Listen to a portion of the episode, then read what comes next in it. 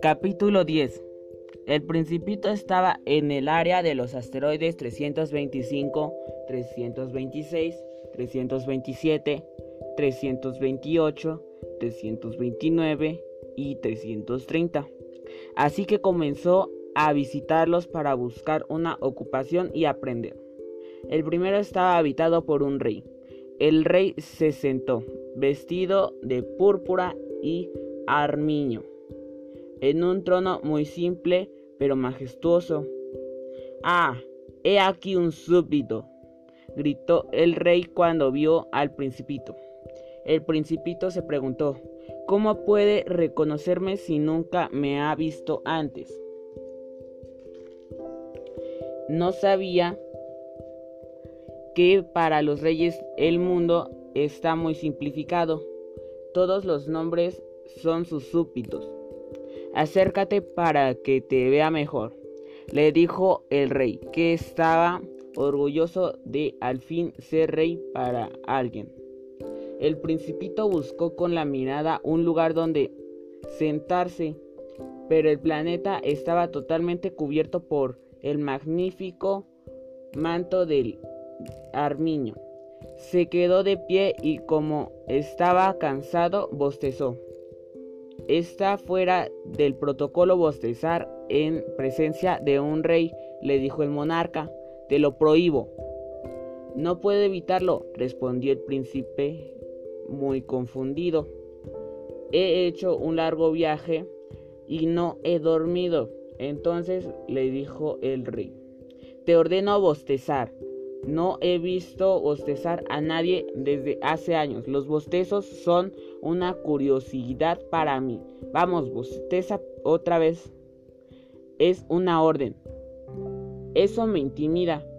No puedo, dijo el principito enrojecido. Contestó el rey. Así que te ordeno a veces bostezar y otras veces. Tartamudeaba un poco y parecía molesto.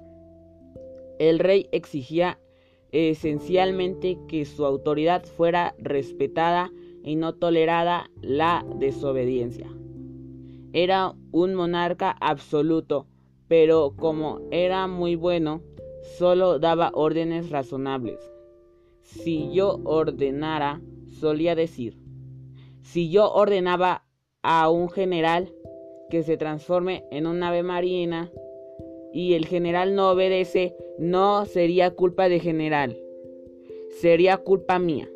¿Puedo sentarme? le preguntó tímidamente el principito.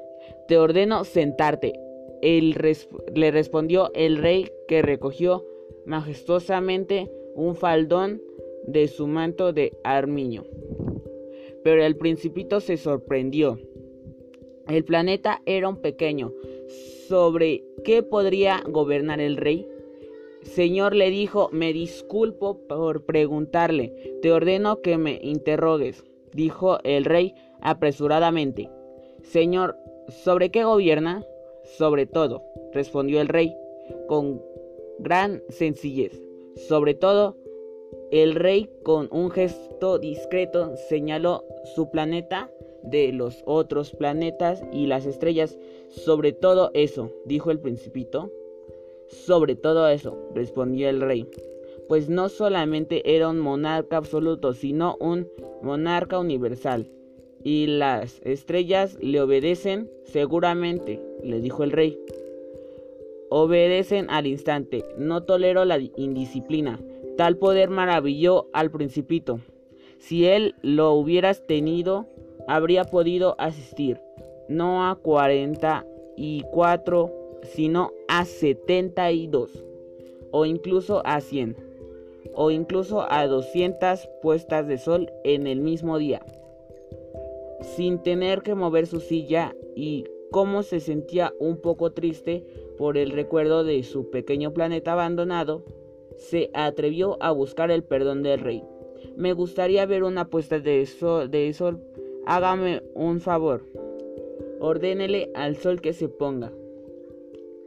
Si yo le ordenara a un general que volara de una flor a otra como una mariposa, o que escribiera una tragedia, o que se convirtiera en un ave marina, y si el general no cumpliera con la orden recibida, ¿quién tendrá la culpa, él o yo? Usted dijo firmemente el principito. Es correcto.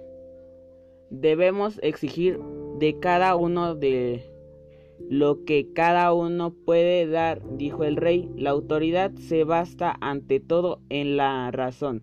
Si ordenas a tu gente que se vaya al mar, harán una revolución. Tengo derecho a exigir obediencia porque mis órdenes son razonables. ¿Y mi puesta de sol? respondió el principito, que jamás olvidaba una pregunta una vez que la había formulado. Tendrás tu puesta de sol, lo exigiré, pero esperaré con mi ciencia de gobernante a que las condiciones sean favorables. Cuando sean favorables las condiciones, preguntó el principito. Respondió el rey, que consultó antes un gran calendario. será a las a las será esta noche alrededor de las 7 y 40. Y verás lo bien que obedecen. El principito bostezó.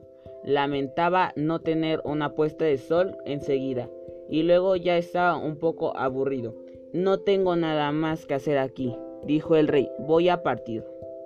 No te vayas, respondió el rey, que estaba muy orgulloso de tener un súbdito. No te vayas, te hago ministro. ¿Ministro de qué? De, de justicia.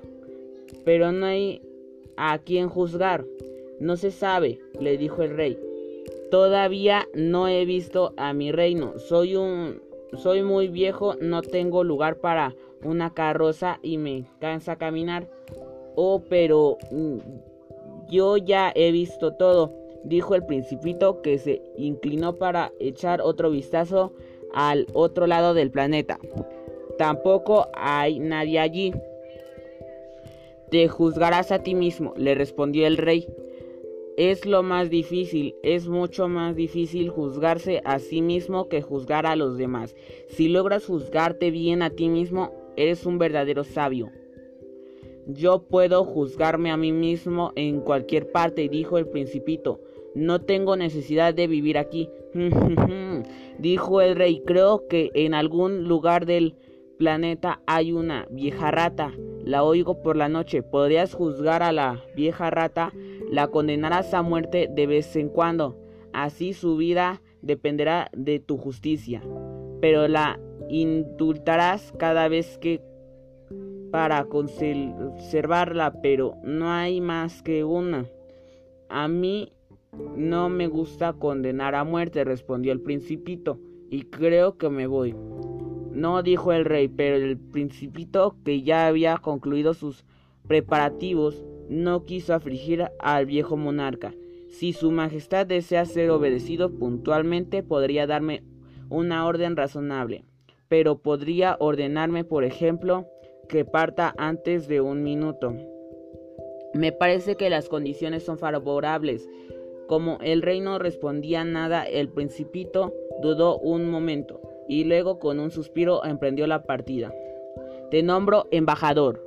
Se apresuró entonces a gritar el rey. Tenía un aire de mucha autoridad.